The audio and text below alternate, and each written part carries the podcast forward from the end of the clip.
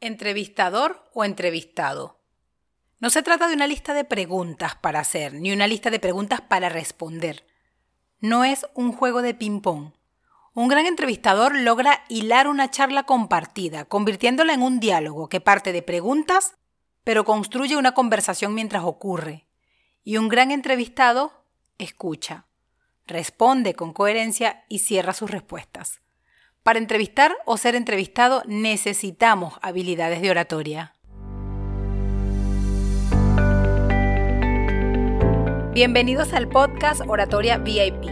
Soy Ney Martínez y por acá te compartiré herramientas, ejercicios y prácticas que te permitirán desarrollar la habilidad de hablar siendo tú y dar mensajes VIP que agregan valor, inspiran y tienen propósito.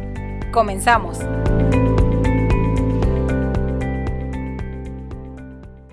¿Alguna vez escuchaste o viste una entrevista donde el entrevistado nunca cierra la respuesta o se va por las ramas?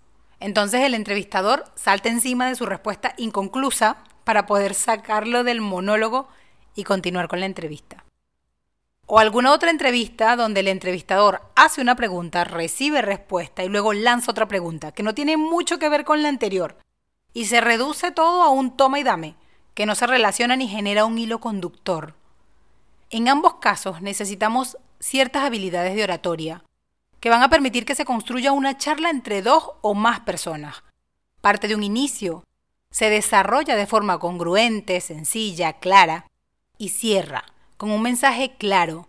Hasta divertidas pueden ser las entrevistas cuando se generan espacios para improvisar, espacios que se hilan con alguna frase que en algún momento del entrevistador. En este episodio vamos a hablar desde cada rol, de manera que si estás preparando algún live o estás grabando un podcast donde necesitas entrevistar a alguien, puedas considerar estos tips para ser un entrevistador estrella, pero que brilla sin opacar a sus invitados. Empecemos con el rol del entrevistador y vamos a hacerlo por etapas, el antes, durante y después de la entrevista. Rol de entrevistador antes de la entrevista. Lo más importante es la preparación. Y la preparación con cuatro elementos claves. El primero, el propósito. Define cuál es el propósito de la entrevista y escribe al menos tres tópicos importantes que te gustaría extraer como información de tu entrevistado. ¿Qué quieres que esa persona te haga saber y que le sirva a la audiencia para la cual estás creando la entrevista? Número 2. Conoce a tu entrevistado. Indaga su perfil, conoce sus gustos, preferencias, conoce algo de su vida. Quizás ya lo conoces por, pues por supuesto por algo lo elegiste, pero si no, entonces haz una investigación exhaustiva, cosa que hoy en redes sociales es sencillo de lograr, pero es súper importante que puedas tener dato que te sirva para que puedas entender quién es tu entrevistado. Número 3. Crea tu banco de preguntas. En función a la información que quieres obtener, es decir, a lo que definiste en el propósito, elabora tu lista de preguntas las necesarias, que te sirvan como iniciador de la conversación y construcción de la misma. Pero no hagas un cuestionario infinito. Resalta las preguntas que sí o sí necesitarás hacer y deja las demás de forma referencial, por supuesto, no te vayas a cortar en el momento que la estás haciendo de si surge la posibilidad de hacer una pregunta diferente, hazla. Haz que fluya. Pero el listado es súper importante para poder tener una buena referencia y que de esta manera la entrevista no se vaya a ver forzadamente improvisada. Y número cuatro, repaso. Repasa las posibles preguntas. Imagina las posibles respuestas de las más importantes, de las preguntas más importantes, para validar si eso te genera otra posible pregunta de mayor relevancia. Haz como este juego bastante breve de repaso que te haga prepararte para el momento de la entrevista. Llegamos a ese momento, durante la entrevista. Es la prueba de fuego. Acá es donde pones a prueba tu desempeño y los tips de oratoria que te pueden servir. Son sencillos, pero primero que nada es importante que te relajes y piensa en crear una conversación amena. Los elementos que es importante considerar durante la entrevista son los siguientes. El primero, haz preguntas concretas. Asegúrate de hacer preguntas cerradas o abiertas pero concretas. Si planteas escenarios posibles, no los hagas infinito, hazlo simple, en lenguaje sencillo, y que tu entrevistado pueda entender los escenarios que le planteas para que te pueda devolver una respuesta coherente. Número 2. Escucha activa. No te disperses. No te quedes pensando en la próxima pregunta por hacer. escucha lo que te responde y sobre ello conecta la siguiente pregunta o una intervención, sea de tu lista o no. Con su respuesta quizás puedes hilar otra pregunta que resaltaste en algún momento, como aquella que no debe faltar, pero por favor no dejes de prestar atención plena a todo lo que dice tu entrevistado. Número 3. No pises al entrevistado.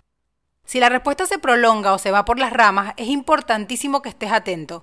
Si estás escuchando atentamente te darás cuenta y buscarás el espacio ideal para intervenir y encauzar. Pero no pises al entrevistado mientras habla. O si no te queda más opción, hazlo de la manera más respetuosa posible y que no se note, porque definitivamente a veces no tienes mucha alternativa. O por lo menos trata de que no sea tan repetitivo. Utiliza también tu lenguaje corporal para hacerle entender que vas a intervenir. Esto obviamente va a depender si la entrevista es virtual o es presencial, pero el no pisarse va a permitir que se muestre una conversación realmente fluida. A veces no tendrás opción, hazlo de la mejor manera posible, pero intenta que se genere la conexión. Y número cuatro, no respondas por el entrevistado. No completes sus frases, déjalo terminar. Y si no termina, entonces intervienes para continuar, pero no para terminar o complementar sus respuestas, ni para frasear lo que ya te dijo. No le hagas eco, excepto que sea para emitir tu opinión sobre el asunto. Hay un podcast en YouTube que suelo seguir, no voy a decir el nombre porque prefiero reservarlo, pero siempre pasa, el entrevistador es bastante bueno, trae historias muy buenas, realmente me gusta verlo para conocer a la persona que entrevista pero suele pisar muchísimo al entrevistado cuando éste no termina o a veces completa la frase, ¿sabes? Cuando hablas y completa la última palabra y el entrevistado se calla o deja que lo complete, eso suele pasar. O en otras ocasiones hace preguntas tan abiertas, tan dispersas, que no son claras. Entonces cuida mucho eso para que pueda haber una conversación fluida. Vamos con el después de la entrevista. El después de la entrevista lo que te puedo sugerir es sigue haciendo más entrevistas para mejorar tu habilidad. Cambiemos de rol, empecemos a pensar en cómo actuar cuando somos entrevistados. Porque así como dicen, bueno, para ser un buen maestro hay que ser un buen alumno, para ser un buen coach hay que ser un buen coachee, para ser un buen entrevistador hay que ser un buen entrevistado. Y acá es súper importante tener ciertas habilidades que te permitan fluir, no responder de forma automática. Relajarte, aportar, porque si alguien te pide ser entrevistado es porque algo tienes para aportar. Y eso es súper importante. Antes de tu entrevista, pide a tu entrevistador que te haga saber el propósito de la entrevista. ¿Qué tema quiere tratar? ¿Qué mensaje espera que dejes? Al menos para conocer su expectativa, para así definir si estás en capacidad de hacer o de crear ese mensaje o si necesitas construirlo. Durante la entrevista, durante la entrevista sé concreto, sé claro, fluye y por supuesto cierra tus respuestas. No te vayas por las ramas. Después de la entrevista, Evalúa cómo te sientes, cómo te hizo sentir esa participación e identifica tu mejor respuesta y aquella respuesta que pudo ser mejor. Deja todo eso como parte de tu autofeedback y eso es lo que te pondrá en algún punto en un ciclo de mejora desde el punto de vista de un entrevistado.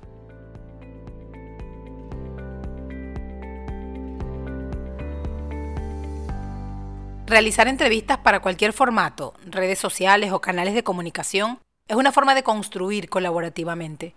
No tiene que ser perfecta. Solo enfócate en que sea una conversación que agrega valor a tu audiencia, que no haga daño, que no falte el respeto a nadie, que sea divertida y entretenida.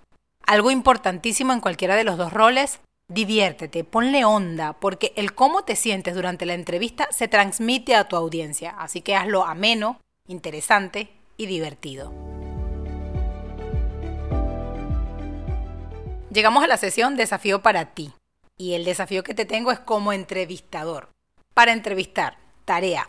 Escucha entrevistas de otros. Busca en YouTube, puedes encontrar muchísimos podcasts de gran valor. Eh, algunas que te puedo recomendar, las entrevistas que hace Camila Canaval en su podcast.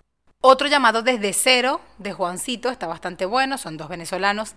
Y también puedes seguir el canal de Luis Holmes.